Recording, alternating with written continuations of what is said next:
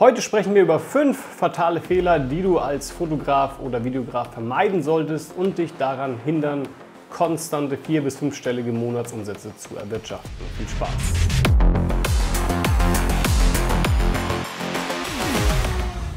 Hallo zu diesem Video, mein Name ist Walter Weber und ich helfe Fotografen und Videografen dabei, mehr Klarheit zu erlangen und vor allem dabei, mehr Fokus auf das eigene Business zu richten. Sprich, mehr Aufträge zu generieren, mit seinen Traumkunden zusammenzuarbeiten und das Ganze auch noch verkauft zu bekommen, ohne sich preislich drücken zu lassen. Fangen wir an, denn der erste fatale Fehler, den ich so sehe, ist, dass man sich auf sein Netzwerk verlässt, beziehungsweise von reinem Weiterempfehlungsgeschäft lebt und selbst gar nicht weiß, woher der nächste Auftrag kommen soll, falls mal keine Empfehlung gerade reinkommt. Damit will ich nicht sagen, dass Weiterempfehlungen schlecht sind. Ganz im Gegenteil, man wurde ja empfohlen. Das bestätigt ja eher, dass man gut ist. Aber sich eben nur darauf zu verlassen, lässt dich im Hoffnungsmarketing schwimmen, weil du ja nicht bestimmen kannst, wann jetzt eine weitere Empfehlung eben reinkommt und wann nicht.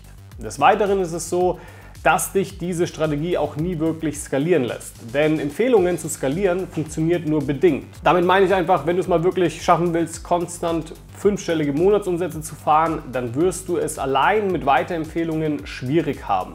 Gerade wenn du am Anfang stehst.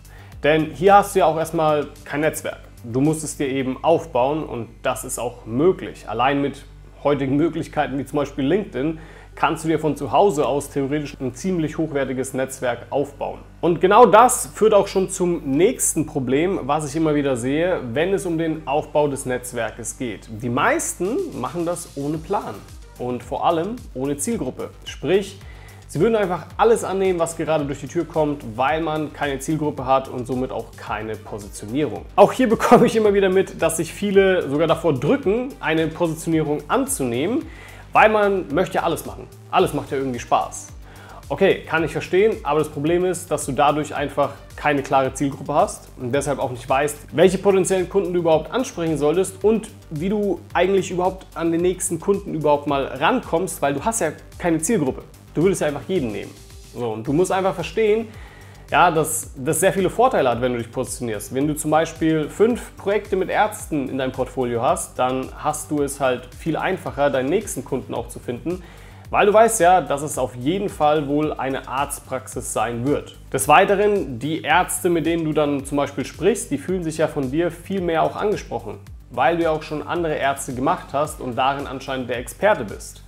Und hier sind wir wieder beim Thema Netzwerk. Glaub mir, Ärzte kennen Ärzte, so wie du als Fotograf oder Filmer andere Fotografen und Filmer kennst. Die sprechen positiv über dich bzw. bekommen davon überhaupt Wind und wollen dann auch mit dir zusammenarbeiten. Es gibt noch so viele weitere positive Effekte, aber falls du das nicht machst, dann kommen wir zum nächsten Fehler und der ist, man nutzt falsche Kanäle, um an Kunden zu kommen. Ja, viele Fotografen und Videografen fangen dann an herumzuspielen und starten hier irgendwie so einen YouTube-Kanal oder wollen mal eine E-Mail-Liste aufbauen oder verbessern konstant ihre Webseite, so in der Hoffnung, dass da jemand drüber geht und dann da hoffentlich eine Anfrage stellt. Das Beste ist immer, wenn ich dann höre, ja, ich starte jetzt Facebook-Ads, meistens ohne Plan, ja, und dann machen die das und dann merken sie, Kacke, irgendwie hat es gar nichts gebracht und ich habe mein ganzes Geld gerade rausgeworfen für nichts. Ja? Damit will ich nicht sagen, dass Facebook-Ads nicht funktionieren, aber wenn man es halt nicht richtig macht, dann funktioniert es auf jeden Fall nicht. Was ich einfach immer wieder sehe und merke, ist, dass es, den, dass es so vielen Fotografen und Videografen einfach an Klarheit fehlt. Klarheit, wie sie an ihren nächsten Kunden kommen. Beispiel, man könnte LinkedIn nutzen. Ein sehr sinnvoller Kanal, um, an B2, um im B2B an Kunden zu kommen. Die meisten haben zwar einen LinkedIn-Account, aber der sieht dann meistens ziemlich unprofessionell aus und haben diesen noch nie wirklich richtig genutzt. Eine weitere Möglichkeit ist natürlich auch, wenn man sich gut auf Google platziert, ja, für die jeweils richtigen Keywords. Und da muss man eben schauen, je nach Branche und je nach Zielgruppe, was da auch Sinn macht. Man muss es aber auch dann eben richtig angehen, was auch hier die meisten nicht können oder nicht wissen, was sie da eigentlich machen sollen. Viele machen es dann zwar, aber irgendwie scheint es dann irgendwie doch nicht zu funktionieren, dann geben sie auch recht schnell wieder auf und ja, fragen sich, okay, hat ja eh nicht geklappt und äh, ich muss wieder was anderes versuchen. Hier fehlt es einfach oft an einer richtigen Anleitung. Und ja, das kann man sich natürlich auch holen oder sollte man sich holen. Ein weiterer fataler Fehler ist es, einen zu niedrigen Preis anzusetzen, weil viele einfach nicht wissen, was sie denn überhaupt für einen Preis ansetzen können.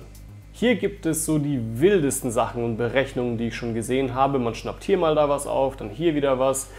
Ähm, aber so richtig weiß man dann doch nicht, wie man einen konkreten Preis berechnet für sein Angebot. Oft spielen dann irgendwelche mentalen Blockaden mit, weil man sich gar nicht traut, irgendwie hochpreisig zu gehen oder weil viele Fotografen und Videografen gar nicht wissen, ja, wie sie diese Preise auch durchgesetzt bekommen, beziehungsweise fragen sich, wieso würde jemand für ein zum Beispiel 90 Sekunden Video überhaupt so viel Geld zahlen.